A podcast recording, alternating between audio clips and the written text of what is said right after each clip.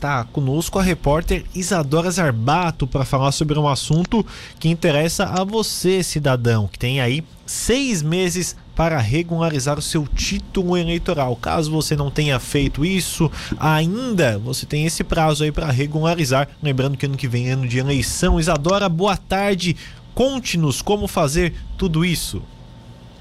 Boa tarde, Marcos Vinícius. Boa tarde aos ouvintes aqui da Rádio Cidade. Realmente abriu agora dia 4, né? E as pessoas elas podem regularizar o título até dia 4 de maio do ano que vem. Quem está aqui para explicar melhor para a gente essa situação, toda essa questão de justiça eleitoral, é o Ricardo de Oliveira, ele que é chefe do cartório aqui da 33ª Zona Eleitoral, ou seja, aqui de Tubarão aqui próximo também do JB, aqui no Praça Shopping, todos conhecem. Primeiramente, boa tarde, muito obrigada por participar aqui do Notícias, oh, perdão, pelo Jornal da Rádio Cidade. Boa tarde, Isadora, boa tarde, eleitores da Rádio Cidade.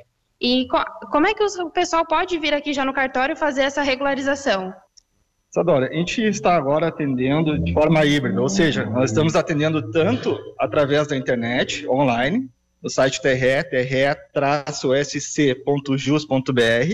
em que ali o eleitor pode solicitar o primeiro título, transferir, regularizar, caso esteja cancelado, caso tenha alguma multa, ou presencialmente. Aí, presencialmente, precisa fazer um agendamento prévio.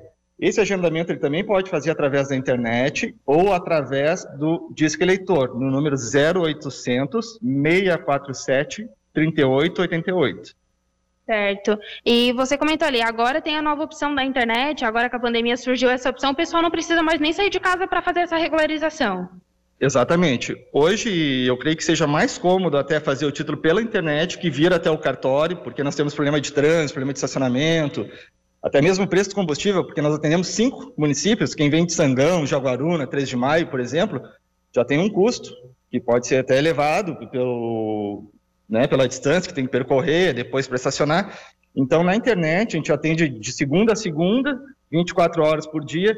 Então, talvez no sábado, no domingo, o eleitor queira fazer o seu título, ele pode fazer tranquilamente da sua casa. E não precisa, então, vir ao cartório. Está vindo ao cartório somente aqueles eleitores que realmente têm alguma dificuldade com a internet, ou não têm acesso uh, ao computador, ou desconhece essa ferramenta.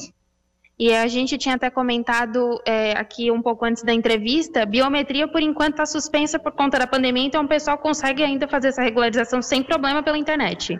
Sim, o título que é feito hoje presencialmente é o mesmo título que é feito pela internet, ou seja, nós não fazemos mais a coleta da biometria porque existe ainda um risco grande de contágio, né, porque ao fazer a biometria nós precisamos uh, ter contato com as digitais do leitor, escanear né, todos os dedos no nosso, no nosso sistema. Nós precisamos também bater foto, enfim, só, mas contato com as mãos do eleitor ele traz um risco grave. Então, por isso, o TSE ainda decidiu permanecer sem a biometria.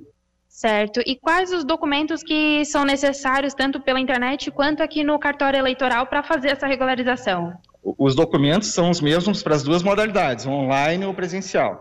Então, o eleitor que vai fazer o título, ele precisa só de uma identidade, né, uma carteira de identidade, CNH, carteira de trabalho, qualquer documento né, de identidade, e um comprovante de endereço na cidade né, para o qual ele quer se alistar eleitor. Uhum. É, aí, pela internet, pelo que eu pesquisei, tem que tomar alguns cuidados com as imagens. Por exemplo, elas têm que ter um tamanho específico, tudo, para poder, se, poder ser cadastrado nesse sistema. Isso. Ali no nosso site, a gente tem atendimento online de leitor e ali tem um passo a passo, tem um vídeo de aproximadamente um minuto explicando como é que deve ser feito né, essa foto, essas imagens. Tem um folderzinho também, bem didático. Então, o eleitor não vai ter dificuldade nenhuma. É enviar a foto da sua identidade, seu comprovante de endereço e tirar uma foto estilo selfie, ou seja, segurando o seu documento ao lado do seu rosto para a gente comprovar que é a mesma pessoa que está solicitando o título. E só para a gente entender, geralmente, né, sempre encerra em maio essa regularização, porque em outubro tem as eleições, é isso, né? É, exatamente. A, a lei das eleições, ela determina que o cadastro eleitoral seja fechado 150 dias antes do dia do pleito. Ano que vem as eleições vão ser no dia 2 de outubro de 2022 e o fechamento do cadastro ocorrerá no dia 4 de maio. Então, todos os eleitores que pretendem transferir o título, fazer o primeiro, regularizar, uh, transferir, eles têm até o dia 4 de maio para fazer essa movimentação no seu cadastro eleitoral. Depois disso, tem 150 dias para o primeiro turno das eleições. Isso, aí o cadastro permanece fechado 150 dias que a gente começa a organizar o pleito em si, é convocar mesários, organizar sessões, configurar urnas, por isso que a gente tem esse intervalo de tempo entre o fechamento do cadastro e a data das eleições. Certo. Marcos Vinícius, alguma dúvida aí do estúdio? Ô Isadora, sabe se tem alguma multa que o pessoal paga uh, por não fazer esse, uh, esse, essa regularização? Ou, ou para fazer tem que pagar alguma multa? Como funciona?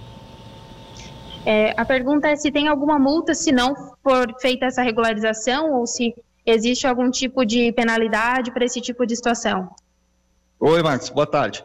Corre o seguinte, o eleitor, quando ele falta um turno de eleição, incide uma multa de R$ 3,50. Em 2020, essa multa ela foi anistiada para todos os eleitores por conta da pandemia. Então, se, por exemplo, o eleitor faltou só 2020, ele está quite hoje com a justiça eleitoral, porque houve essa anistia geral através de uma portaria do TSE. Já quem faltou anos anteriores, 2016, por exemplo, 2018, a cada turno incide R$ 3,50. Se ele faltou três vezes consecutivas, não justificou e não pagou a multa, o título é cancelado. Porém, aqui em Tubarão, nós temos uma portaria do juiz eleitoral que isenta o pagamento dessa multa para evitar o deslocamento do eleitor até o banco. Por exemplo, o eleitor vem até o cartório e só aqui ele tem ciência da multa. Para ele não ir até o banco e retornar, nós já isentamos na hora, com base nessa portaria. Então, portanto, se o eleitor fazer qualquer movimentação no seu título, transferir, regularizar, primeiro título, vai alterar o nome do pai, da mãe, ele não vai pagar nada. Então, aqui em Tubarão, que é uma situação específica, que tem essa portaria, não incide multa nenhuma. Uhum. Mas para os outros municípios que são contemplados aqui por, por, esse cartório eleitoral também não tem essa multa? Não, para todos, todos os municípios que são atendidos pela 33ª e 99 zonas eleitorais não incide multa, porque é uma portaria conjunta dos dois juízes. Uhum. Então, esses nove municípios que estão sob jurisdição das nossas zonas não têm a multa, porém tem outros municípios que a gente sabe que ainda não tem uma portaria nesse sentido, por exemplo, Uruçanga, ou talvez Criciúma, eu não sei exatamente quais são, mas muitos deles ainda não têm portaria do juiz isentando, então, nesses casos, o eleitor tem que pagar. Certo. Marcos Vinícius, mais alguma dúvida? Não, Isadora, acho que era isso, bem esclarecido toda essa questão, Isa. Muito obrigada, muito obrigada por disponibilizar um pouquinho do seu tempo aqui para explicar um pouco para a gente sobre as eleições do ano que vem, Ricardo. Tá bom, obrigado, Isadora. E nós continuamos à disposição da Rádio Cidade, da nossa população, que é sempre importante a gente ter esse contato para passar as informações para o eleitor ficar ciente né, daquilo que ele precisa para poder votar tranquilamente no ano que vem.